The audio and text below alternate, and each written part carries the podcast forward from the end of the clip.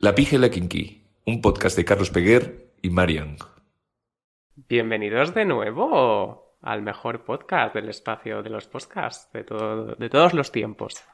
¿Qué tal estás, María Ángeles? Ah, muy bien. Eso es mentira. No, no es mentira, estoy muy bien de verdad. Ah, bueno, de verdad, tú, tú estás menos loca de lo normal. A ver, sigo estando igual de loca, ¿eh? Realmente, el hecho de que yo esté bien no implica que deje de estar. O sea, estar loca es un estado continuo, más allá de los altibajos que me vengan. Pero estoy bien. Dentro de lo que cabe, estoy bien. Muy bien. No, estoy muy bien, de hecho. Yo, ¿sabes este momento, estos momentos en los que No. notas que estás... Vete a tomar por culo. Estos momentos en los que estás como al borde de la locura, Ay, pero todavía no has llegado, pero lo Sí. estás viendo venir. Encima, esos momentos tienen una cosa muy buena que eres. alcanzas como la cúspide de funcionalidad del ser humano. Sí, ¿tú crees? Yo sí. Y encima como el momento cúspide de organización, de funcionalidad, de practicidad, de pragmatismo, siempre lo alcanzo en el silencio antes de la tormenta. Bueno, pues yo estoy viendo la tormenta venir y no suena silencio, lo que suena es Motomami Música ligera de Ana Mena. y música ligera de Ana Mena. Hostia, me escucha Motomami. No me escucha Motomami, me he escuchado solo. Saoko, Chicken Teriyaki, Es que te has escuchado, pero que me gustan. pues te va a gustar Que más. me gustan mucho. Muy bien, como debe ser. O sea, no me- Rosalía, ven, a, no- ven a no- la pija la kinky. Sí. Ven a mi casa, Rosalía. Yo creo que vendría. Oh. Rosalía, ven, tío. Le vamos a mandar un DM. Que yo estoy un poco loca porque además eh, me ha pasado una cosa que es que yo tuve COVID hace unos meses y ahora he desarrollado una cosa que se llama fantasmia. Se llama así, o fasmia, o fanta no sé. Lo he googleado y se llama así. Ghosting. ghosting. Es ghosting. He desarrollado ghosting. Lo he desarrollado más veces de la que me gustaría el ghosting, pero bueno. Y es que todo me huele a mierda. O sea, absolutamente todo me huele a mierda. Ahora mismo estoy haciendo un esfuerzo sobrehumano por no vomitar, porque me huele todo fatal. ¿Sabes cuando dejas el pollo en el frigorífico y se pone malo Sí. Y huele como a pollo que se ha ido malo? Es que yo me he dado cuenta cuando he sacado la cerveza que tengo un bote de garbanzos malos. Menos mal que no lo he olido porque me hubiera muerto el asco. Pero eh, me huele así como pollo que se ha puesto malo todo el rato. Y el otro día, cuando todavía no, ¡Oh, no era el consciente, pollo tiene fiebre! El pollo tiene El fiebre. pollo tiene COVID! la gallina, el pollito pío. El otro día, cuando no sabía que había desarrollado esto, eh, llegué a la- yo me, me levanté con esto un día y llegué a la oficina y me pasé todo el día convencidísimo de que yo olía mal. Porque, o sea, la única conclusión lógica que tenía era esa. Digo, estoy oliendo mi propio aliento en mi mascarilla. Me he lavado los dientes y me he duchado como todos los días antes de venir. Pero mi cerebro decía, hueles mal. Ya. Pero bueno, eh, vamos a empezar con el tema de hoy, que es que, no sé si lo sabéis, pero hace un tiempo se nos canceló en Twitter porque Marian es zoofílica. No fue por eso, no, No, fue por eso. no y es no soy zoofílica. Solo hice un comentario desafortunado sobre la antropomorfia de ciertos animales ecuestres. no es zoofílica, zoofílica. solo es furry, solo es furry. Y bueno, se, nos, criticaron, nos criticaron en Twitter las personas que tienen en la bio de Twitter algo como filosofía UCM. Si tienes tu ascendente en la bio, soy impenetrable para ti. O sea, nada de lo que puedas decir puede calarme. Bueno, pues esta gente, estos pantalones bombachos, nos dijeron que éramos malas personas. Que a ver, la cosa es que un poco de razón tenían, que es el tema de hoy. Pero Ya. no por esa coña, no por el vídeo por el que se nos canceló. En ese vídeo no decimos nada malo. Mira, tío, vamos a ver, vamos a hablarlo claro. En el vídeo en el que se, por el que se nos canceló, dijimos que al frutero de la esquina al que le compras los limones, cuando te dice, hey, ¿qué tal? Mientras te está pesando la fruta, realmente no le importa cómo estás. ¡Canceladme por esto también! O sea, ¡Coño! Eso, eso era nuestro punto, que, que muchas veces se dice qué tal estás por educación. Pero bueno, no vamos, a, vamos no a vamos ver, a, a si- regodearnos en este tema, que ya lo hemos Si dicho muchas veces. Twitch o te denominas la zorra del eyeliner, ninguno de esos puedes decir nada que nos suponga un problema. Eso, pantalones bombachos. pantalones bombachos. Eh, que eso. Quedaos en Twitch. Quedaos, quedaos- quedaos en el tweet. Bueno, no, no os quedéis tampoco en el tweet. Y nos dijeron que no nos preocupábamos de la salud mental de la gente y que éramos eso, malas personas. Así que hemos dedicado un programa entero a explicar por qué sí somos malas personas. No por ese tweet. Y no es clickbait. No es clickbait. No, no, no. Somos personas de mierda igual que todo el mundo. A ver, yo creo que somos personas con grises, no como se dice, con blancos y negros, con grises de... o No, desde luego, desde luego, yo soy una persona bastante gris en todos los sentidos. Pero De por- hecho, voy un poco de gris. sí, No, en, en cámara se ve gris. bueno. Que Además, esto la gente lo escucha. Puedo ir en tetas si me apetece. Yo voy en tetas. Marian va en tetas, Y metidos en YouTube también. Y Carlos acaba de subir al encima se está viendo en la taza y se lo va a beber. Uy, qué rico. Uy, espera, espera. Qué rico. Qué asco, por Dios. Ah, por cierto, no estoy bebiendo vino porque como tengo esta enfermedad nueva del trastorno del olfato, me da un poco de asco todo lo que no huela como súper suave. Y creo que si me bebiera una copa de vino ahora Así mismo que se está bebiendo un café, porque nada huele Un más café. suave que el café. El café. Pero el café no me, no me da... Es que el no me está oliendo a nada esto. Tiene unas ganas este tío de ser el protagonista de todo. Sí, ya es no cierto. sabe qué inventarse. Es cierto, es cierto. Bueno, no sé si sabéis que la persona más importante de este país, de este país, país Perro Sánchez, puso en un tuit buenas noches, ser malos. Y nosotros pues nos lo tomamos al pie de la letra y fuimos malos. Porque yo, ¿Qué hago si lo dice el BOE? ¿qué hago? ¿Qué, ¿Qué hago si lo dice mi presidente? Eh, yo durante muchos años me pensé que yo era una persona buenísima, que yo no podía hacer nada malo. Yo me pasé todos mis primeros años en la universidad como que te- tenía una sensación constante de que yo ayudaba a todo el mundo, porque yo sí que es verdad hubo un momento de mi vida en el que era como la madre de mis amigos, Ya. en el que eh, acudían a mí para que les ayudara con las cosas de la universidad para todo. Con todos sus traumas venían a mí a contarme lo que eso es normal de ser amigos, pero yo era el psicólogo como de todo el mundo. Y a mí nadie me preguntaba nunca cómo estaba. Eh, esto es bastante gracioso teniendo en cuenta que nos cancelaron por lo de cómo estás, pero bueno, que fueron unos años en los que yo tenía la sensación de que la gente como que se aprovechaba un poquito de mí, lo típico de que de bueno eres tonto, y yo, pues estaba convencidísimo de que yo era incapaz de hacer nada mal, porque claro, si me desvivía por hacer contento a todo el puto mundo, porque necesitaba que todo el mundo me quisiera, porque no sé vivir sin que todo el mundo me quiera, ¿cómo iba a ser yo malo? ¿Cómo iba a hacer yo cosas malas? Esto lo comenté yo en uno, creo que fue el de No quiero superarlo, cuando dije que las personas que hemos interiorizado tantísimo el papel de víctima pensamos que no podemos ser Mm. verdugos. Pues es básicamente algo que le pasa a todo el mundo. Ya. Y llega un punto en el que necesitas egoístamente desvivirte. Tú no puedes irte a la cama contento si no le has salvado la vida a siete viejas, a cuatro amigos y a dos menas. ¿Ana Mena? Sí, y a su hermano.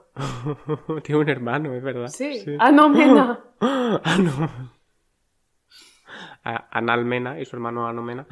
Que yo he hecho retrospectiva ya en estos últimos No hay años. nunca que hacerlo. Y me he dado cuenta de que no soy tan bueno. No, no soy tan buena persona como yo ¿Quién diría que Carlos Peguer no es buena persona? Es que esto es bellísimo. Bueno, puedes decir lo mismo de mí. Es que esta hija de puta. Pero eh, también es verdad que es un poco echar balones fuera al decir, no soy buena persona porque me han tratado de X forma o me han hecho no sé qué, pero bueno, yo de fútbol no sé, así que puedo echar los balones fuera que me dé la gana. Y hoy, hablando de todo esto, en el trabajo pasa una cosa que a mí me ha hecho gracia, que es que se ha empezado a hablar de sexo en Nueva York y una de mis compañeras de trabajo eh, dice, a nadie que haya visto sexo en Nueva York le gusta Carrie. Y yo me Yo pienso... no he visto Sexo en Nueva York y odio a Carrie. Es que todo el mundo odia a Carrie, todo el mundo lo ha visto. Yo me pienso que yo soy Carrie, entonces he dicho, wow, todo el mundo me tiene que odiar. Pero bueno, no pasa nada, yo también me odio. Pero esto también, o sea, son- ¿crees que hay algo relacionado con el, con el pensamiento de creerse main character y ser mala persona? Ah, pues un poco. Es que yo creo que exi- no existe como... Sí, existe la correlación directa de decir, yo voy antes de todo el mundo, el mundo es mi Pero es que incluso... plato y el resto, del, mu- del resto de la gente está aquí para ponerme el catering. Pero es que además, aunque no te creas por delante todo el mundo, o sea, la gente que es, también es como muy, que es muy main character también tiene como este pensamiento de todo el mundo me trata mal y yo voy por detrás de todo el mundo. Pero sí que, sí que es verdad que esto de pensar que todo gira en torno a ti, ya sea para mal o para bien, te hace A normalmente ser un te cabrón. hace, claro, o sea, te hace perder la perspectiva en todos sentidos. Y cuando tú pierdes la perspectiva y pierdes el foco, es cuando empiezas a actuar como un puto psicótico. Wow. Es que es verdad, o sea, a mí me ha pasado. Y en los momentos en los que peor estás, es cuando peor persona eres, porque no encuentras, no encuentras eh, eh, un- ninguna recompensa en hacerlo bien. Todo, todo, todo es malo, todo es gris oscuro. O sea, no es negro porque si no te pegas un tiro, pero todo cada vez parece peor. Y no, no te sale ser buena persona en esos, en esos momentos. Bueno, O sea, no sé, yo nunca he intentado, nunca, nunca he sido buena persona cuando estaba mal. no, yo tampoco. Pero bueno, con todo esto de Y lo como de... siempre estoy mal, Yo con todo esto de lo de Carrie he estado eh, reviendo un vídeo que vi hace mucho tiempo, se llama 10 razones por las que Carrie Bradshaw es lo peor. Y he hecho check, check, check, check. O sea, las cumplía todas. Y alguna de ellas me ha gustado mucho esta de Carrie intenta cambiar siempre a los demás. Y yo Eh. intento cambiar a todo, el puto mundo. yo es que nunca he hecho eso. Yo O sea, igual soy mejor, igual estoy pecando de creerme peor persona de lo que realmente lo soy. también te pega un poco creerte peor persona de lo que eres. Oh, qué bonito, qué bonito. No, no, no, qué bonito, sino porque tiendes a catastrofizar todo. Sí. Entonces, pues es lógico. Sí. sí. Pero sí, a mí sí me pasa. Sí que es verdad que con amigos no tanto, pero con novios era como no voy a aceptar ninguna versión de ti mismo que no sea la que yo quiero. A mí, Carlos, me ha contado que cuando va de compras con sus parejas, le va insultando. Y esto, o sea, parece, es, No es algo, es algo que parece que me invito, pero no me... Lo puedes quitar si quieres. No, bueno, me da igual. Yo- no sé por qué lo he dicho. Perdón. es que no me acordaba yo de esto. Bueno, si no lo hubiera hecho yo. Pero porque también me lo ha hecho a mí. Porque también me lo ha hecho a mí. Dios. Es verdad. Acabo de acordar de que también me lo ha hecho a mí. O sea, yo estaba con él en cierta tienda de Inditex que rima con Zara y, y me- como que cogía una percha simplemente por verla y decía, no. Uy, se la quitaba de la mano. Y me la quitaba de las manos. O sea, fíjate, si es así conmigo, Guau. Que no me- soy su straight pace, ¿pas? Straight No pass, no sé. Ah, ¿cómo será con la gente con la que mantiene relaciones sexoafectivas? A ver, también es verdad que yo, todos mis novios me han tratado como el culo. Entonces, una de las cosas de las que iba a hablar es que cuando te tratan como el culo en una relación, tiendes a tratar a la otra persona mal de vuelta porque te acabas volviendo tú peor persona de lo que eres. Entonces, sí que es verdad que yo era como.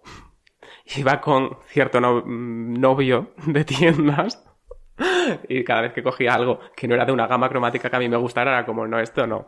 O sea, ni siquiera era, no, no es en plan, no os penséis que es, es slut shaming a lo, eh, esto es muy corto, no, no, simplemente era como, esto a mí no me gusta, así que no te compres También esto. te digo, si fuese slut shaming por esto es muy corto a un tío, yo lo veo totalmente razonable porque los tíos no deben vestir pantalones cortos pasados los 25. Ah, bueno, digo, yo me pongo pantalones cortos, pero... Sí, pero tú vas a parecer que tienes Ya, 12 13 años toda la vida, ¿sabes? Además me pongo que son como los de explorador de los scouts. ¡Ay, es verdad! Está tan mono Carlos de verano. Ay, es Parece- es que en verano me he visto como un niño Es pequeño. que es monísimo, es monísimo. Bueno, pues eso, yo siempre intento cambiar a la gente, sobre todo eso, a mis novios.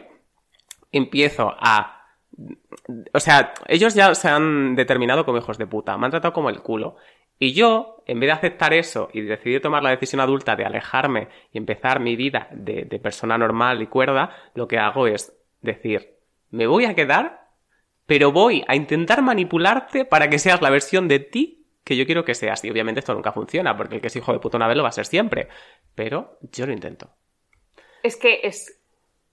Es sí, totalmente inútil. Ya. O sea, estoy intentando como pensar en un conflicto bélico comparable a lo que haces tú y a lo que hacen tus novios, pero no, no, no es comparable, No. ¿sabes? Hay una cosa que dicen, que se dice que es una frase, no sé quién la dijo, la dijo Sócrates. Sócrates dijo, no, no, tiene- no estés con alguien a quien te gustaría cambiar. Y es cierto. ¿Por qué te ríes? Porque me hace mucha gracia pensar en Sócrates diciendo eso. Claro, solo sé que no sé nada y no estés con alguien. Sócrates, solo sé que no sé nada de No Sócrates. lo sé. Bueno. O sea, no sé, o sea, es la cosa de la que menos sé en el mundo. Porque ahora, porque últimamente parece que no hemos ido al colegio en nuestra vida. Yo nunca he sabido filosofía, absolutamente nunca. Solo sé que Platón es la caverna y esto no es coña. Y Hume el del empirismo. Bueno, yo lo único que sé de filosofía es que es una gente que fuma porros y que, y que tiene un sentido de la estética feísimo. Pero bueno, más allá de eso, que, que, que eso no, es, no hay que estar con tíos a los que te gustaría cambiar, porque si te gustaría cambiarlos es No que, quieres estar con ese tío. es que no quieres estar con este tío. ¿Te gusta? También. Te... ¿Por qué estamos con tíos con los que no nos gusta? ¿Por qué estamos Es- con tíos? ¿Por qué estamos con tíos? ¿Por qué estamos? Periodo. Periodo. Periodo. Ah. ¡Wow! Bueno, perdón. ¿Por qué estamos. ¿Por qué estamos con tíos a los que nos gustaría cambiar? Yo personalmente no. Pero ¿por qué la gente tiende a estar con gente que quiere cambiar? O sea, si tú estás con alguien que quieres cambiar, ¿es porque entonces te gusta la versión que tú eres con esa persona? ¿O qué es lo que te gusta? ¿Qué es lo que te impulsa a seguir con esa persona? Yo personalmente es porque no sé estar solo, entonces digo, prefiero estar con un hijo de puta, intentar que deje de serlo y yo, pues, tener a alguien a quien dormir abrazado, porque dormir solo es una cosa, es terrorismo. A mí me encanta dormir sola. Dormir solo es el equivalente a una guerra para mí, en mi cerebro. Pues A dormir mejor- todo el día, todos los días con alguien es lo equivalente a una guarra. Así que vamos a ir cambiando el chip, Carlos Peguer. Bueno, hablando de esto, vamos a abrir el melón que he dicho antes de ser mala persona Ah, como yo soy una respuesta. mierda, yo soy una mierda. No, como respuesta a las personas que han sido malas contigo. Ojalá poder serlo. Pero es que toda la gente que ha sido mala conmigo se ha dado la vuelta y se ha ido y ha hecho como que no me conoce. A mí me gusta, pero eso está bien. O sea, si una persona ha sido mala contigo y dice, vale, pues voy a tomar distancia. No, no fue por eso. Ah, vale, no, tú no te O sea, refieres a eso. ya, vale, no estoy hablando de tomar distancia, estoy hablando de vamos a hacerle ghosting a esta zorra que se lo merece No, no, por no. alguna razón que todavía No, no, había caído en que lo decías por eso, vale. Pero te- ahí tienes razón. Pero sí que es verdad que a mí me gustaría. O sea, yo creo que esto es una cosa de persona decente, el saber reconocer. He hecho las cosas mal y como he hecho las cosas mal voy a alejarme de ti porque sé que si sigo contigo vamos a ser... Es que es Esto eso. los hombres no lo saben. Es no que les ha tú, llegado. De verdad, o sea, ¿cómo los tíos pueden pensar que pueden cagarla hasta el punto de cargarse la confianza que puede alguien tener en ellos y decir, bueno, pero me voy a portar bien ahora? No, no, evidentemente no, simplemente te han pillado, tío, reconócelo y recoge cable de la forma más digna posible. Y cuando digo lo más digno posible es evidentemente teniendo en cuenta que no va a ser digno. Porque no hay nada menos digno que te pillen una puta mentira. A mí nunca me han pillado una mentira. Nunca. Te pillan porque no he mentido mucho en plan de cosas grandes. Pone ahí que eres súper mentiroso. Pero luego lo explico, miento en cosas Ah. pequeñas. A, a mí no me han pillado una mentira, pero sí que confesé una mentira que no es lo equivalente a que te pillen, pero se pasa la misma vergüenza, aunque a la larga es mucho mejor. Eso te iba a decir. A la larga yo creo que sería mejor. Bueno, yo voy a contar una historia. Hostia, tío, es que ya no cuenta cuentos, ¿eh? ya no cuenta cuentos. El, ex de. Marta Pombo soy. Que decían que se parecía, ya no cuenta cuentos, lo digo porque no creo que... Ya, demasiada, o sea, demasiados vínculos para poder entenderlo. Bueno, eh, porque el novio que tiene ahora Marta Pombo es guapísimo. O sea, te juro que tengo una envidia Marta Pombo. Ha pasado de ya no cuenta cuentos a un tío que es guapísimo, guapísimo. ya no cuenta cuentos a ya no contar cuentos. Eso, ya no le cuentan cuentos. La han engañado en el pasado, pero ahora ya no la engañan. ¿Por Marta Pombo. cuernos? Hay rumores. Hostia, qué ridículo tiene que ser ser un personaje público y que te pongan los es que cuernos. yo lo- esto lo Como pienso. yo alguna vez me vuelva un personaje público y mi novia me ponga los cuernos, Es que, y ya no personaje público, si tienes la mínima relevancia, que sabes que la gente te conoce o te conocen como en ciertos círculos, que saben que la información te va a llegar sí o sí. pero ¿qué es peor?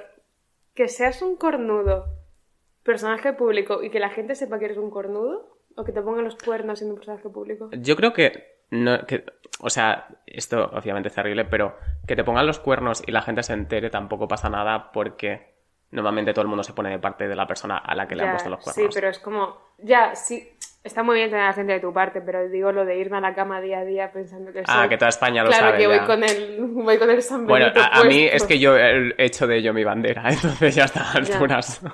Es su Pero, pero bueno, Lo acuerdo su patria. no literal. O sea, yo la próxima vez que me pongan los cuernos, pienso venderlo como exclusiva. O sea, espero, espero, yo espero poder hacer un Carlos deluxe. Peguer va a vender sus cuernos como NFT. Va a hacer un NFT de sus Chicos, cuernos. empieza la puja. 3000 Ethereum, Ethereum, Ethereum. Bueno, Ethereum no, Ethereum. ¿Cómo se llama la moneda esta? Heteros, heteros. Aquí los heteros y aquí Ethereum, los Ethereum. Que bueno, yo tenía un... un- ¿Pueden, por favor, las criptomonedas no tener nombres de tintas de tatuaje? O sea, ¿por qué todo huele a pajero en las criptomonedas? A mí ahora todo me huele a pajero. Por mi enfermedad. Bueno, yo tenía un novio que se llamaba Cristian.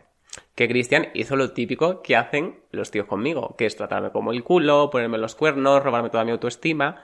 Entonces, yo hice lo que he dicho de empezar a tratar a Cristian como el culo, pero como el culo de solo hablaba con él para eh, insultarle, decirle eres un trozo de mierda, me has destrozado la vida, te odio. Y yo era adicto a hacer a esta persona sentir mal. Ya. Porque esta persona me había jodido. O sea, yo estaba en el punto más bajo de, de- de mi carrera, no de mi carrera, no, de mi vida, de estar completamente loco, eh, inseguridad, Y de la universitaria también. De la universidad. Bueno, ese año me saqué todos los créditos, Ah. ¿eh? Pero eso estaba como fatal de la olla. Y yo era como. Hablaba con esta persona y solo sabía hablar con ella de forma agresiva. O sea, solo sabía hablar con ella para decirle. eh, y no le deja. O sea, seguía con él. O sea, que no es que la relación se hubiera cortado, sino que seguía con la relación, pero solo de forma agresiva y todo el rato. Eres un hijo de puta, mira lo que me has hecho, me has hecho sentir súper mal. Entonces, obviamente, yo estaba haciendo sentir mal a esta persona todo el rato. Que por un lado se lo merecía. Pero estabas buscando una clase de redención impuesta. O sea, le estabas, auto- le estabas imponiendo una redención que a base de... Estaba intentando que cambiara, que es lo que he dicho antes. Ya. Bueno, yo he llegado a hacer cosas de sociópata real, que bueno, ya las he contado a veces. Yo que- también he hecho... O sea, yo también he hecho cosas de, Vale. psicópata real. Eh, eh, con Cristian yo... A ver, yo cuando me entero de que alguien me ha hecho algo, no... Lo- me, lo- lo me pienso yo un poco que vivo en, en una en Pre- Pretty Little Liars y busco como el mejor momento para soltar The Bomb. Entonces, Y el momento siempre llega. Y cuando llega dices, hostia, tío, ni un equipo de, de tres guionistas de Netflix podría formar lo que está haciendo mi cabeza ahora mismo. Vale, pero aparte de eso, yo es que, como sé que la conversación va a llegar, yo he llegado, y esto no es broma, Ya, ya lo sé. a escribirme en el móvil el monólogo que le voy a soltar a la persona. O sea, yo ya, eh, antes de tener la discusión, como sabía que la iba a tener, porque sabía que iba a llegar, porque yo me había enterado de según qué cosas, yo me he escrito en el móvil. Estas son las cosas que le tengo que decir a este hijo de puta cuando tenga una oportunidad. Y he llegado a estar en discusiones, discusiones, discusiones, ya no sé hablar, con Cristian, por ejemplo, con tíos, y sacarme el móvil para ver los puntos que los que tenía que pasar y decirle, espérate un momento que tengo que mirar la lista. Llega, o sea, esto suena fatal, pero esto va de ser malas personas. Llega un momento en el que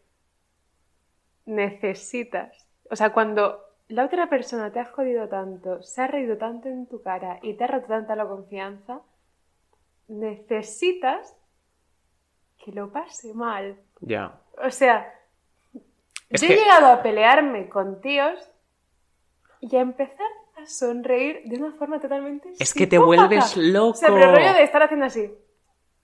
¿Qué? Y además de estar... Pero encima, es que me jode sentirme mal.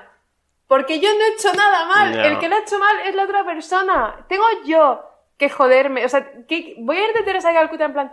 No, pero ¿por qué me has dicho esto? No, tío, o sea, ya he llorado yo por mi parte, ahora te vas a comer todo el puto enfado. Te jodes, te jodes no haber sido un hijo de puta. Es que es tan fácil como eso. Es que yo, yo hago eso de llorar solito en casa, pero a ti, a ti no te voy a permitir verme ni una lágrima. O sea, tú Tú me vas a ver- que si... Es lo que hemos dicho muchas veces. La verdad, cuenta con que la verdad la sabemos. Cuenta con que la verdad la sabemos. Si tú la jodes, ten en cuenta, evidentemente, somos como Islas Canarias, ¿vale? No nos damos cuenta en el mismo momento, pero nos damos cuenta una hora después. Y esto no es exagerar, ¿eh? Esto es verdad. O sea, tardamos muy poco en enterarnos de las cosas, porque la gente no es tan tonta como vosotros pensáis. Entonces, pensad que tenemos mucho tiempo desde que explota la... O sea, desde que el avión deja caer el misil hasta que el misil explota sobre la población, la población en, cuestión. Vosotros. Y os vais a comer toda la mierda. Y os jodéis porque si nos habéis, nos habéis roto la puta confianza, la puta autoestima, el hecho de poder creer que podemos tener algo sano, el hecho de poder creer que alguien nos va a decir la verdad, ¿qué te importa que te grite 15 minutos seguidos? Total. O sea, si efectos físicos es peor para mí, que me quedo sin voz y tengo un podcast. ¿Tú sabes a mí el peso que esto me conlleva? Además, el, el subidón que sientes cuando haces Oh. eso, que te sientes como si estuvieras... Es un tripi, tío, es, es- un te tripi. sientes como... O Pero sea, increíble. Pero yo he llegado a pelearme con gente y decir, es que me apetece poner el móvil a grabar porque yo quiero ver esto luego, porque es que te lo mereces. O sea, Total. evidentemente esto yo no es un pensamiento normal que tengo cada vez que me peleo. De hecho, yo normalmente cuando me peleo soy bastante permisiva, en plan, cuando no, no hay, ninguno tiene razón o no hay punto medio, pues siempre como que empatizo mucho con la otra persona. Estamos hablando, evidentemente, de gente que nos Claro. ha jodido profundamente y no sabe, sobre todo, que nos ha tomado como tontos. Exacto. A mí, que me jodan, realmente me la suda, o sea, realmente me la suda. Pero que me tomen como tonta. ¡oh! Dios, es que no hay cosa, es que no hay cosa, de verdad, no hay cosa que me toque más Total. los putos huevos. No me tomes como tonta. Por Dios y por la Virgen, tío, de verdad. Bueno, y luego a mí me ha pasado una cosa, que es que yo en este tipo de relaciones estaba deseando que la otra persona hiciera más cosas Ya, para cagarla. ya. O sea, estaba como deseando todo el rato que hiciera lo más mínimo, que un día me hablara un poco más serio de lo normal, que eh, un día criticara X cosa de mi aspecto en plan, estás un poco pálido hoy, pues Es que- yo de eso hacía un pollo, pero un pollo de decir, tengo ganas de movida porque te- me, has, me has jodido la cabeza, así que voy a buscar lo- el más mínimo fallo que tengas con respecto a mí para montarte la de Dios, para hacerte sentir como el culo y para hacerte llorar. Porque, Porque a mí me encanta hacer llorar a a los ser tíos. la víctima y a ser el... Y a ser el verdugo también un poco. sí, pero el verdugo... mm, ¿Cómo se dice? El verdugo, o sea, la víctima vestida de verdugo al final, porque Mm, Sí, pero no sé, el, el verdugo por alusiones. El verdugo por, por consecuencia. Sí. O sea, es como, necesito, o sea, evidentemente, si una persona te hace mal, el mal no te hace simplemente estar triste o no te hace simplemente traumas, el mal se te queda dentro. O sea, no estoy hablando, o sea, no, no es que te lo meta con la polla, ¿sabes? Pero estoy diciendo que... Oye, o, o O sí. puede que sí, hay que dejar de sí. follar, hay que dejar de follar, de hecho. Ah, pero sí que esto lo inter... O sea, al fin y al cabo es un machaque constante que tú... Tío, pues al fin y al cabo las personas somos las personas que nos rodean. O sea, tú no existes como individuo, sino existes porque la gente que te rodea te ha hecho ser quien eres y por contexto sociocultural. Entonces, si tú convives con una persona de mierda, a ti eso te acaba haciendo mella y te acaba siendo mala persona. Y tú necesitas desahogarte con la persona que te ha hecho. O sea, en el, en el mejor de los casos, te desahogas con la persona que te ha hecho mal. Y en el peor de los casos, con la gente tu alrededor que ni pincha ni corta en eso. Ya. Yo, por ejemplo, en ese sentido lo he hecho bastante bien y solo me desahogo con la gente que me ha tratado como una mierda. Yo Pero sí que es cierto que la gente que me ha tratado como una mierda ha visto al puto cancerbero de las puertas del infierno gritándole a la cara. Pues te jodes. Es que, pero también, yo creo, o sea, no es por quitarme parte de la culpa de las cosas que he hecho mal, pero en mi cabeza no es comparable ser Uh. mala persona por vocación No. con ser mala persona por consecuencia. No, no, no, no, no, no, no, evidentemente no. Porque yo, por ejemplo, o sea, a ver, con el tema, por ejemplo, de lo de la ropa en Zara, de decirle a mí no. O sea, yo la única persona a la que le he dicho, eh, no te pongo, esto es feo, a ti te lo hice, pero porque cogiste una cosa muy fea. La culpa era La tuya porque cogiste muy fea. No. Y encima luego Carlos me miró las tetas. O sea, luego nos fuimos al probador y dije, ¿me hace buenas tetas? Y dice, sí. Y digo, ¡ah! ¡Te pillé! Bueno, No eres tan gay como quieres parecer. pero no, con, con este ex que tuve que, a ver, esto me pasó con una persona, pero esta persona me había hecho volverme completamente loco de la olla y yo intentaba todo el rato cambiarle y era como, tienes que tener el aspecto que yo quiero que tengas, eh, bueno, tampoco el aspecto, porque realmente solo era como eso, rollo de cogía un jersey que a mí no me gustaba y le decía, no, esto, esto es feo, esto no lo lleves. Que tampoco se piensa aquí la gente que yo soy un nazi, a ver, me da igual lo que se ponga Una la vez gente. le clavó la percha en el ojo. No, ¿se lo merecía? Sí, pero no lo hice. Y una cosa que también hace mucho Carrie de Sexo Nueva York, que es el punto principal de este programa, es que Carrie intenta ir de moderna y de guay y de divertida, pero Carrie juzga muchísimo a todo el mundo. Carrie le hace slut shaming a Samantha, un poco. A, juzga a Miranda por no querer eh, vivir con su novio. O sea, es como que juzga todo el rato a todo el mundo. Y a mí esto me pasa bastante. O sea, yo pienso que yo tengo la verdad absoluta sobre todo. Y siempre todo el mundo lo hace todo mal y yo no. No, o sea, yo fíjate que me categorizo como una persona bastante cuestionable. Yo odiaría estar conmigo, odiaría compartir la vida conmigo. De hecho, estoy condenada a hacerlo porque no puedo desdoblarme. Pero yo nunca he sido así, tío. Nunca, o sea, nunca. Es que yo empezaba a ser así. Es lo que he dicho antes de ser mala persona por consecuencia. O sea, cuando empecé a estar como en relaciones terribles y todo esto, fue cuando empecé a ser como. O sea, tengo como estas ideas. Me ha hecho to- todas estas relaciones tan asquerosas volverme tan. mm, no sé cómo decirlo, estricto de. Estas son las cosas que están bien y estas son las que están mal y esto es lo que yo quiero en la vida y esto es lo que creo que todo el mundo debería querer en la vida y esto está mal. O sea, me, me ha hecho volverme como súper cuadriculado y súper... Esto es la verdad y la tengo yo porque lo he pasado muy mal y todo el mundo que no esté de acuerdo conmigo que se vaya a tomar por culo. Ya. Y antes no era así. A lo mejor debería volver a terapia, ¿no? Es una cosa que, que estaría bien. Pero no tengo tiempo ahora mismo, ni dinero.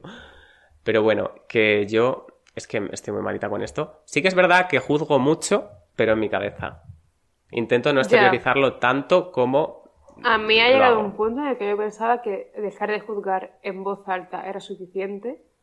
Pero llega ya un punto No. en el que es agotador estar como todo el tiempo cuestionando actos ajenos. Yo realmente, yo nunca lo verbalizo y realmente con amigos no me pasa, pero con terceros que no son parte de mi vida sí que es como soy muy jueza para eso. Y no hay que serlo. O sea, hay gente que vive súper chill y es como, ¿pero cómo coño lo haces? O sea, necesito saber cómo lo hace la gente. O la gente que es como que cada uno haga lo que quiera. Yo eso te juro que es una frase que no he pronunciado en los últimos tres años ni una vez. O sea, que todo el mundo haga lo que yo quiero que hagan.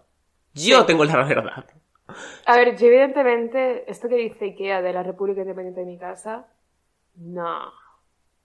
El régimen dicta- dictatorial de mi casa. De mi coño. El, de- el puto régimen dictatorial de mi casa y en el momento en el que tú pases por la puerta de mi casa o por la puerta de mi vida, no, realmente por mi vida no, pero sí que es cierto que necesito como, no sé, o sea, luego sí que es verdad que entra la gente en mi vida y no me importa que sea como son, pero si lo veo de una forma ajena, o sea, si lo veo como sin, si no le tengo cariño a la otra persona es como, Ya.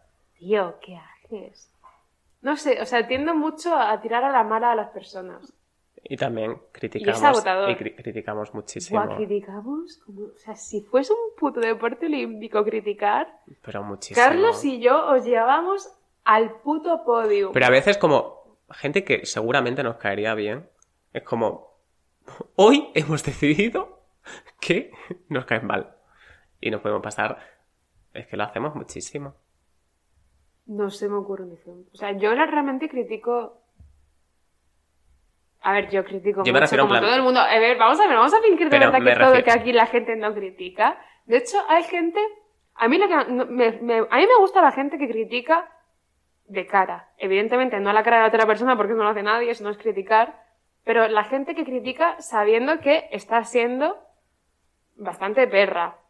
Pero la gente que critica eh, abogando que no, pero es que esto lo digo que está mal porque la salud mental no se trata así, porque hay un estigma que no sé qué, no sé cuánto, que eres una persona de mierda, que te interesa llevarte bien con X personas y te mola el, la, soltar mierda por la boca, no pasa nada, aquí todo el mundo suelta diarrea verbal y no pasa nada, pero dilo de frente, tronco, o sea, no cuesta tanto. La gente... En el- Reconoce que criticas, lo hace todo el mundo. Ya, a mí me molesta la gente como... O sea, la gente que va de, de súper buena persona, de yo nunca critico a la gente, no sé qué, mira, de tomar por culo. Y eso es donde pasa mucho, ¿En dónde? en Twitter. Uf, el Twitter de los O sea, la gente que cita un tweet La- eso diciendo que no, pero esto es para que la gente tome conciencia de no sé no sé cuánto. es para... Estás humillando. Es para... es- Estás es- humillando. Es para tener tus 200 likes. Para que tu, tu amigo luego te comente, bro, sos famoso, con tus 200 likes. No, Eh, no, peor, porque la gente que dice eso ahora dice, pero sos mafioso. Sos mafioso. Ir a la cárcel. Pero eso, o sea, de- tenemos que dejar de fingir que cosas que hacemos para autochuparnos la polla, Sí. que, entre comillas, a ver, no digo que sea legítimo, pero bueno, si quieres autochuparte la polla, reconoce que te estás autochupando la polla.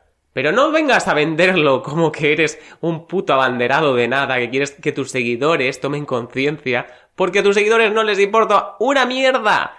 Es verdad, a mí ¿Qui- mira. ¿Y quién eres tú para que alguien tome conciencia de lo que- por lo que tú dices? O sea, yo creo que hay que dejar de pensar que somos modelos a seguir. Porque hay una cosa que tiene muy mala la posmodernidad, y es absolutamente todo. Pero hay una cosa que tiene especialmente mala, y es que que nos, creemos que Mm. tenemos una razón inquebrantable construida en base a golpes, batallas y vivencias. No, no, No, te viste My Mad Fat Diary con 15 años. Eso es lo único que hiciste, Y tío. skills.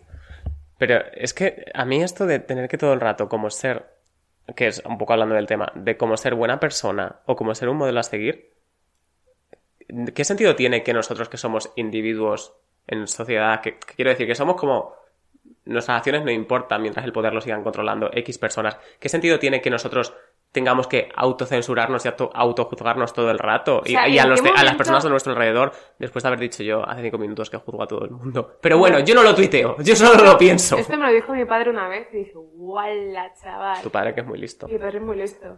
Dice, ah, creo que vivís en la peor generación porque todas las anteriores han estado censuradas, pero la vuestra está autocensurada. Esto está empezando a ser un poco Pérez Reverte. Pero, es, o sea, es cierto. Ya. O sea, somos... Y a mí me ha pasado, en plan... A mí me ha pasado yo, muchas veces. Con mi cuenta de Twitter, cuando tenía 5.000 seguidores, he dicho, ¡buah, no puedo poner esto! Ya. Porque es un mal ejemplo. Que no le importas a nadie, tía. Ya. No le importas a nadie. O sea, O sea, ¿en qué momento? ¿Por qué tenemos que ser... ¿No te, ¿no te das cuenta que como el role model tiene que ser uno entre un millón? Estamos intentando ser un millón entre un millón role models. No funciona así. De hecho, nadie es realmente... A ti te influencia la gente que te gusta. ya. Y esto es así. O sea, cuando decimos lo de autocensurarnos, no nos referimos a la gente esta fascista que dice lo de eh, no puedo contar chistes de negros y maricones. No, no ese es el punto. A mí me hace mucha gracia eso lo de... No, es que soy nostálgico. Ya. Porque sirve tanto como a... Buah, echo de menos la música de Mecano. Como, buah, te pegaré una puta paliza. Echo de menos si- la homofobia. Te pegaré una puta paliza si dices que estás a favor del, del aborto. No, eso, nuestro punto no es ese. Pero, por ejemplo, yo esto lo conté en el podcast 2 del de Insalud Mental, de que yo, por ejemplo, sentía muchas veces que no podía decir, antes de ir al psicólogo y todo eso, yo sentía que no podía decir que tenía depresión o que tenía ansiedad, porque a mí me habían dicho en Twitter que eso era autodiagnosticarse y que eso estaba mal. Y simplemente era yo autocensurándome mis propios sentimientos para que la gente en Twitter no se enfadara conmigo. Y eso, eso es muy fuerte. O por ejemplo, yo también siento que tengo que controlar mucho cómo hablo de gente, volviendo a hablar de esto, siento que tengo que censurar mucho cómo hablo de gente que me ha usado como el papel del culo de- del, del que tiene una capa, ni siquiera del que tiene dos. Me ha usado con desprecio y con mierda. Y yo siento todo el rato que tengo que eh, censurarme a mí mismo y controlar cómo hablo de gente para que me ha, o sea, ¿qué es eso? Que no, que, que me, ha, me ha hecho volverme completamente ido de la olla porque siento que si uso un cierto tipo de lenguaje va a estar mal. O sea, por lo que decía también en uno de los últimos podcasts de siento que muchas veces que no puedo decir este tío es un hijo de puta porque parece que tengo que usar un lenguaje más buenista y no me apetece Y de tener hecho, que pensar todo la el rato. gente ante eso ha reaccionado diciendo que sí, que es verdad, que tienes que decir que no tiene... Es que me no sé cago qué en Dios. coño era, pero vamos, dejad a la gente que sea mala Porque O sea, yo creo que no, no, no dejáis a la gente que sea mala. Aceptar, que tenemos que aceptar todos que todos somos malos y todos somos Vale, buenos. No, no dejéis a la gente que sea mala. Aceptar que vosotros- dejaos a vosotros mismos ser, seáis Ser malos. ser- Buenas noches, colegas. Dejad a vosotros mismos ser malos en ciertas ocasiones. Porque es sano. Literal. O sea, ¿sabéis? O sea, es que la gente ahora con la salud mental están siendo como los real fooders. O como coño se diga, ¿cómo se dice el real fooding? Real Fooders. Real fooders, ¿no? O sea, no, solo puedes comer brócoli, mm, acelgas, cale y no sé qué, no sé cuánto. Pues esto es lo mismo, tío. Evidentemente no puedes ser bueno todo el rato, igual que no puedes comer solo verduras. Porque no funciona así la puta vida. Porque tienes que ser malo, tienes que tener una válvula de escape. O sea, tienes que dejar salir la mierda. Y no recriminarle a otras personas cuando son una mierda. Porque tú en algún momento lo serás. Y si no te ha llegado, ya te llegará. Claro, o sea, ten en cuenta que vas a ser mala persona. A lo mejor tú estás en, tu en el momento de tu vida en el que solo eres víctima, igual que lo he estado yo. Y de pronto de esto te sacas tú solo. O sea, yo me di cuenta de que realmente era mala persona cuando un día caminando por la calle dije, Buah, es que me han puteado muchísimo. Y como que dije, hostia, yo he puteado también un montón. Ya. Y, y yo he hecho un montón de ghosting. Y, y- y yo he hecho un montón de cosas malas. Y yo he mentido un montón a gente. Y, y eso no lo cuento. Y eso realmente es incluso no darse cuenta de que eres mala persona. Es incluso peor porque es hasta humillante para la persona a la que le has causado daño. Porque una cosa es ser malo activamente y decir, vale, estoy causando mal, reconozco que esto es malo, reconozco que esto es una mala acción que no me gustaría que me la hiciesen. Pero cuando tú eres malo por pereza, cuando tú eres malo porque no quieres decirle a X tío, no quiero quedar contigo otra vez, cuando tú eres malo porque contar la verdad supone un esfuerzo mayor a seguir con la mentira, eso, eso es de que solo te importan tus huevos. Y eso lo hemos hecho todos. Bueno, yo para. Bueno, para, no para acabar porque queda un rato. Pero he hecho una lista de cosas de ser mala persona. Las cumplo todas. Bueno, esto lo he visto en el último Estirando el Chicle, que lo dice Victoria Martín, que um, me encanta. Pero bueno, dice una cosa que a mí me gusta, me hizo mucha gracia, que es que se alegra de cuando a las personas que le caen mal o que les tiene asco le pasan cosas malas. Eso no lo cumplo. A mí me pasa esto muchísimo. O sea, yo cuando me entero de que a alguien que me cae mal le ha pasado algo malo, me regodeo en ello, pero vamos, vamos, es mi único tema de conversación durante semanas. Y no solo eso, me lo pueden contar alguien como un poco... Me dice, ah, pues me he enterado de que no sé quién le ha pasado no sé cuánto. Yo voy a investigar hasta enterarme detalle a detalle, minuto a minuto, de lo que le ha pasado y me regodearé en ello y a lo mejor hasta pongo un tuit insinuando algo con respecto a ello. Yo nunca he Porque sido... soy un niño pequeño. Nunca he sido como... Por Twitter. O sea, yo antes más. Ahora ya la verdad que estoy más chill. Eso Pero es muy gay. eso es muy gay. Sí, ¿no? Un poco, yo creo. Yo la verdad que ya ahora con esto, esto, estoy un poco más desconectado de las cosas. De la homosexualidad. Bueno, hablando de, de homosexuales locos, esto, eh, esto me ha pasado, no te lo he contado, se me ha olvidado. Ayer una persona me mandó 10 minutos de audios criticándonos a ti, a mí y al podcast, diciéndome que no sé por qué coño tenía un podcast y tantos seguidores si todo lo que digo es una mierda y no tengo nada que decir, que me hizo un poco de gracia de decir Pero, porque... ¿qué- qué- ¿a dónde lo han mandado? A mí, o sea, a mí, Un audio, a WhatsApp. a Instagram. Pueden mandar audios Ah, a la de gente. 10 minutos. No, no, es que eran como 10 audios. O sea, la Oye, gente... muchas gracias. Pero O sea, espérate. joder, o sea, ahí tomamos muchísimo tiempo. No, no, es que la, la historia mejora. Me está contando en 10 minutos diciendo lo mismo una y otra vez, que no valgo para nada, que no tengo ni puta gracia, y dice, si haces algo tan serio y tan importante como un podcast, al menos tienes que tener un mensaje que transmitir. Tan serio y tan importante como un podcast, o sea, pero mejora más. En algún momento de esos audios, esta persona empieza a disociar y se Y inventa que... empieza a hablar en francés. No, no, no, no. Empieza a poner voz de chica y a fingir que está con una amiga y pone como la voz de la chica y la voz de él y se responde a sí mismo. O sea, se nota que es él poniendo voces y se empieza a reponer a sí mismo en plan, ay, dame el móvil. No, no te voy a dar el móvil, no sé qué. Ay, sí, que le quiero mandar un audio y decirle que lo hace todo mal. Bueno, venga, se lo puedes decir. Y así. O sea, Yo, estoy sincera- o sea, completamente a ver, fascinado. A ver, me ha hecho gracia al principio, pero sinceramente, tal y como ido evolucionando la historia, no sé si es éticamente moral decir esto. No había- no he dicho quién es. Ya, pero posiblemente esta persona tenga esquizofrenia. No, a ver, yo, yo creo simplemente que es una persona que me tiene asco. Que va a tener. Hija. Bueno, te puede tener asco, pero también puede tener vergüenza. o sea, lo de fingir voces. Bueno, yo también pongo voces en este podcast a veces.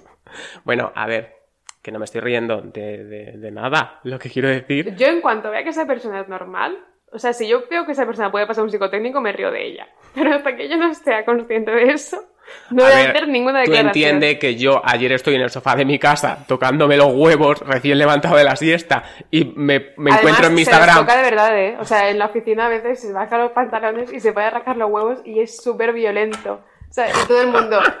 Carlos, por favor.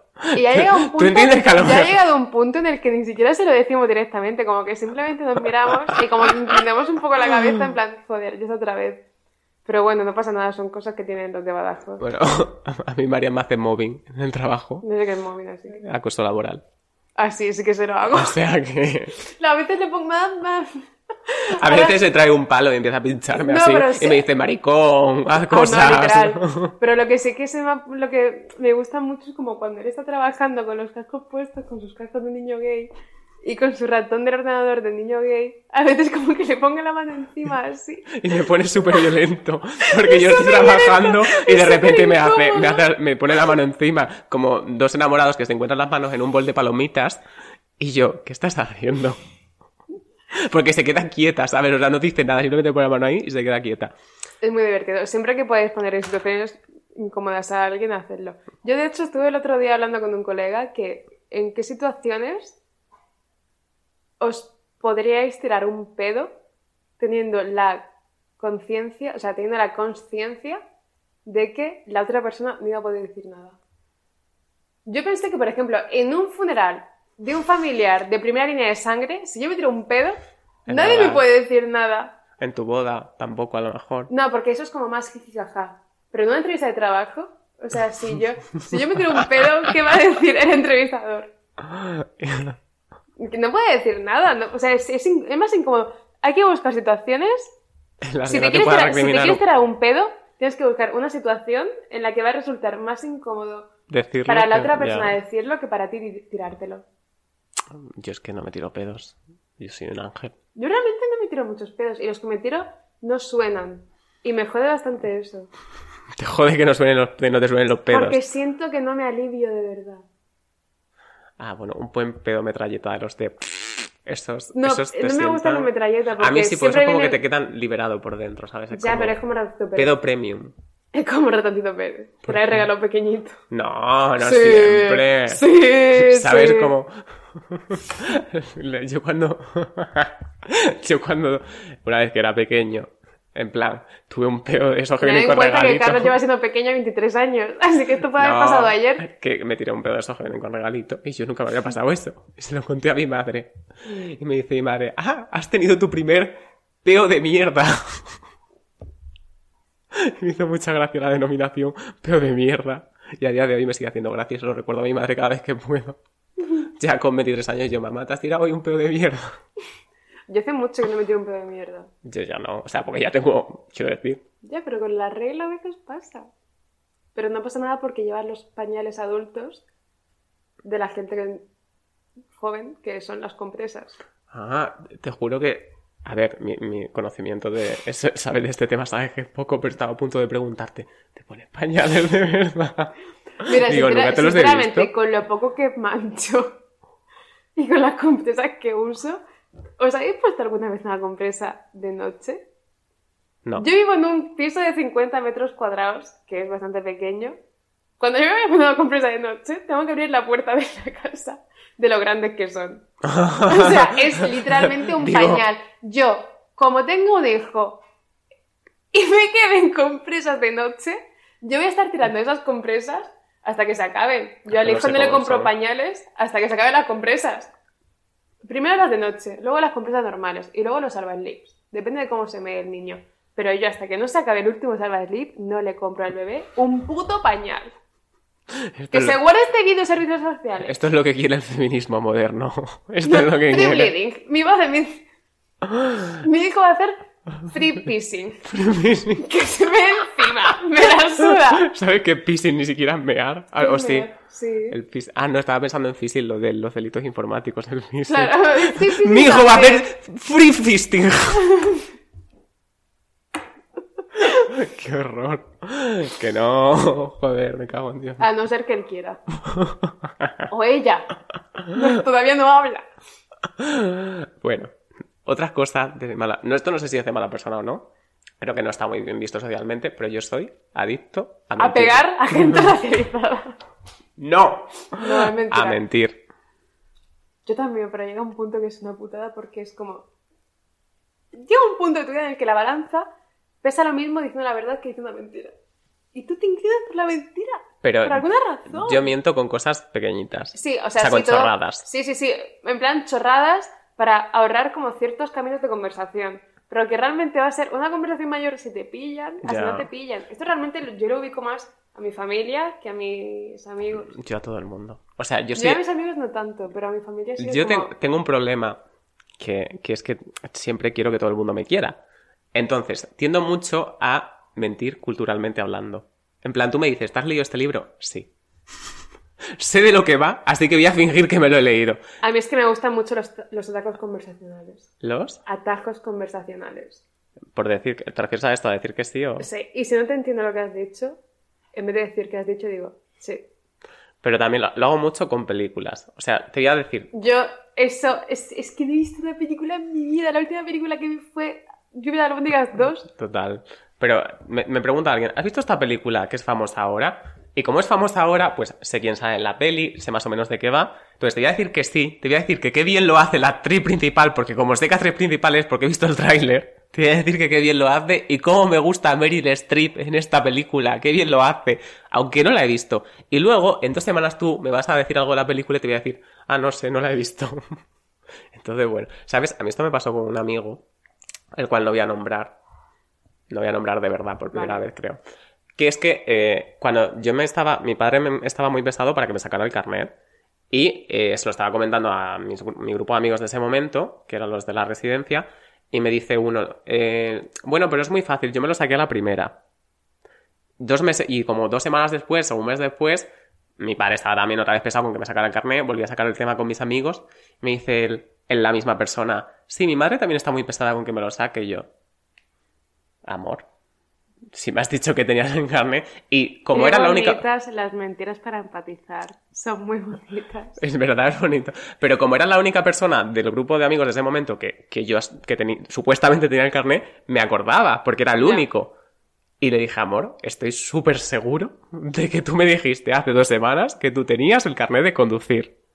Y se quedó como, no, no, yo no te he dicho eso, y yo que sí. Y se lo pregunta al resto del grupo de, oye, este dijo que se había sacado carnet y todos, sí, lo dijo. Y yo, digo, ¿por qué nos mientes en haberte sacado el carnet? ¿La DGT te está pagando? ¿Te está haciendo, Guau, te está haciendo una promo? ¿Quiere colaborar la DGT conmigo? Sí, porque con como no incitamos ¿Quiere- al alcoholismo, la? DGT va a querer colaborar. Voy a hacerme autónoma. ¿Quiere colaborar Hacienda conmigo? Te pongo un, te pongo una story. Hacienda precisamente no colabora con los autónomos. ¿Has visto las eso. nuevas cuotas de autónomos? Por eso estoy pidiendo colaboraciones, Carlos. Eso, ¿Te hago Perro Sánchez. ¿Te imaginas que vamos a Hacienda y le decimos la trimestral, bueno, pero un TikTok, ¿Un TikTok? un TikTok. ¿Y si no es Hacienda? ¿Hacendado? Nosotros, de ¿Te la, hago un TikTok nosotros- hacendado? nosotros en la oficina de Hacienda con la funcionaria ahí del- con gafas y súper cara de cabreada y tú y yo haciendo un baile de chun, chun, chun, chun, chun. No, pero algo como que sea de, de oficina, en plan como levantar el portátil, teclear, luego... Oh, y tú cuando me dicen que tengo que pagar los impuestos digo ¡Oh! ¡Qué raro, qué risa! Y pues, le llamamos a Lola Lolita. ¡Pillan a Lola Lolita pagando impuestos! declarando Hacienda. Bueno, otra cosa de mala persona que hago.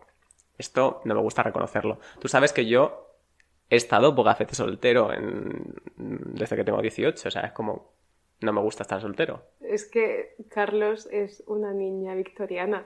O sea, cumplió los 18 años y se Y echó dije- un novio tras otro. Es que no me gusta estar soltero, no sé estar soltero, he nacido para estar en pareja.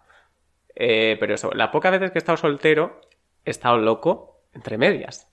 Porque... Que han sido literalmente dos semanas. Exacto, sea- pero son dos semanas de locura. Ha tardado más mi ciclo menstrual que Carlos estando soltero. Bueno, no me gusta estar soltero. Pero no, bueno, ¿qué coño? Ha tardado más mi regla, en plan, el, el manchado. Ha tardado más mi segundo día de regla, que son 24 horas, que Carlos estando soltero. no me gusta estar soltero, no sirvo para ello. Pero bueno, en el poco tiempo que estoy soltero, yo a veces digo, voy a abrirme a nuevas experiencias, voy a ligar. Entonces, yo hago ghosting, confieso que he hecho mucho ghosting. Pero a ver, la gente por ghosting entiende algo más de hemos empezado una relación, hemos empezado a quedar y de repente la corto sin decir nada. Yo no, o sea, yo es, hablo contigo dos veces y a la tercera ya decido que no. O sea, a la tercera ya me vuelvo loco y digo, no quiero hablar con esta persona porque estoy completamente ido de la olla y necesito espacio y tiempo. Eso es que realmente no es ghosting porque no le debes nada a la otra persona. Ya. Y encima es como. Encima- O sea, si yo soy la otra persona y solo hemos hablado dos veces, si a mí la persona que me deja de hablar Claro, de pronto pero- me dice, oye, que no, que lo siento, que quiero dejar de hablar Exacto. contigo porque ahora mismo no siento que es el momento, yo me quedo mirando el Claro, móvil y digo, puto friki. eres un friki. Ya. O sea, vale, encima me estás haciendo. O sea, como que de pronto me has lanzado el balón de, De- ser la víctima de, algo, de algún comportamiento Por- malo. Es lo normal. Por o sea, eso- si tú solo has cambia- intercambiado mensajes dos días con alguien, si te deja de hablar, no es que no tiene ninguna responsabilidad sobre ti ni tú sobre esa persona. O sea, es Pero totalmente lícita yo sí que, lo lo- que hace. yo sí que luego me siento un poco mal. Yo también, pero porque de- somos... debería- Yo he sido víctima de ghosting fuerte, entonces... Es que yo, yo no, ¿eh? Yo no soy víctima de ghosting fuerte. Pero este tipo de... Es que no sé, a mí me llamarlo... hizo ghosting un fan... El fantasma que recorre Europa me hizo ghosting. Bueno, que no sé si esto tampoco llamarlo ghosting porque es eso, o sea, como es una persona con la que tampoco tiene... Es que esto se lo he hecho única y exclusivamente a personas a las que ni siquiera he visto en persona. Ya. O sea, que no sé si llamarlo ghosting realmente porque es como yo me rayo porque estoy mal y como que me cierro a todo el mundo de repente. Entonces es como, si te doy explicaciones, quedo yo de flipado porque es como, eh, estábamos Claro. empezando a hablar y como que había alguna complicidad a lo mejor, que tampoco puedes crear una complicidad realmente en dos días. Y encima es como dar por supuesto que la otra persona estaba pensando en crear un futuro contigo. Ya, pero es O sea, que yo me imagino que todo el mundo está enamorado de mí, así que... Y luego resulta que nadie lo está, nadie. Pero bueno, que, que eso, entonces es como de cretino. No sé qué es más de cretino, el hacer el supuesto ghosting o el dar explicaciones por el supuesto ghosting. Yo creo que esto es como todo. Y depende. Y es que si solo, es lo que decía antes, si solo has hablado dos veces, si no sabes el primer apellido de esa persona, Ya. es lícito dejar de hablar con esa persona sin dar explicaciones. Porque es muy incómodo. O sea, posiblemente la otra persona simplemente se está divirtiendo hablando contigo, pero no le va a causar un trauma. El ghosting implica cosas mucho más fuertes y cosas mucho más vivenciales que contestarle a la historia tres veces. Entonces, si yo hablo contigo durante una semana, no nos hemos visto la jeta, y me dejas de hablar, digo, Jue, qué putada, pero te agradezco que no me digas nada porque no quiero contestarte, Es o sea, no es- quiero ser, no quiero asumir el papel de víctima, porque cuando tú le haces ese balón de, oye, lo siento, pero ahora mismo no es el momento, no sé, no sé cuánto, yo me veo obligada a recogerlo, porque si no quedo como decirte, no pasa una- nada. Claro, si no quedo como una, como una picada. Tengo que decir, oye, no pasa nada, no, no, tranquilo, porque realmente no pasa nada, pero tampoco quiero tranquilizarte, o sea, no es mi papel, ni, ni tengo ganas, o sea, si no querías hablar más, pues no hables más, pero no me des, no me escribas dos párrafos porque eso me hace tener que contestarte con dos otros dos. ¿Te has dado cuenta de que no te estás quieta en ningún podcast? Sí, sí, sí. Estás sí. en todos, quitándote y poniendo la chaqueta. Ya. ¿Por qué? Estoy encocada. No, no, no sé, no sé. Pero en plan, no- la temperatura no cambia, o sea... Ya, pero también me estoy tomando el pelo. A ver, también te digo, esto es contenido premium para la gente que lo ve en YouTube. Si lo estás viendo en Spotify, pues, no sé, tío, vete a YouTube, que es algo mono. Bueno, yo he tomado la determinación de no volver a hablar con ningún hombre nunca. De esto no va este episodio, Carlos. No, me Va refiero- a decir malas personas. Para no hacer ghosting. Ah, sí, es lo mejor. En plan, para no, para no ser mala persona, he decidido que no voy a hablar con ningún hombre nunca porque ninguno me va a gustar. Porque el hombre que a mí me gusta no existe en el mundo real. Es un hombre ficticio que me he inventado yo. ¿Y sabes por qué es ficticio? Fisti- Fistingcio. Fi- Ficticio. Porque es un hombre decente. Y por eso es ficticio. Porque eso no Sí los hay en el planeta Tierra. Es una... Mirad. Es que no voy a hablar. No voy a hablar porque si existen, yo no he conocido a ninguno. Sí. ¿A cuál? Ay, mariquita. Y bueno, otra cosa que me ha apuntado de ser mala persona, que es que Carrie deja a sus amigas tiradas en Sexo Nueva York por su novio muchas veces. Cojo a Carrie, la arrastro por los, la arrastro por los putos pelos. Pero tú nunca has estado en esto de que te guste mucho un tío y cancelar un plan que tenías con amigos. O sea, rollo, no a lo mejor una, un one-to-one, pero en plan, tu grupo, tú y tu grupo de amigos ibas a hacer no sé qué, pero como el tío que te gusta te ha dicho de hacer no sé qué, te vas con el tío que te gusta. ¿Nunca has hecho eso? Y también he cancelado cosas con el chico que me gusta para quedar con mis amigos. Ah, yo, yo es que. O sea, so- en la O sea, al, hecho- chico sí lo he hecho, pero al revés no.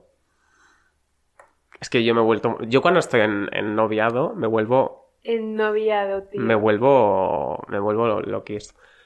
Después de esto, ningún, de hacer este podcast, ningún hombre se va a acercar como a 500 kilómetros de mí. ¿Qué va? Mira, os voy a decir ¿Y una qué cosa. suerte tengo? Os voy a decir una cosa. No os acerquéis. El día que subimos el corte estoy diciendo una tía que es normal, que está loca y se vuelve normal en la cama, no sé qué, no sé cuánto.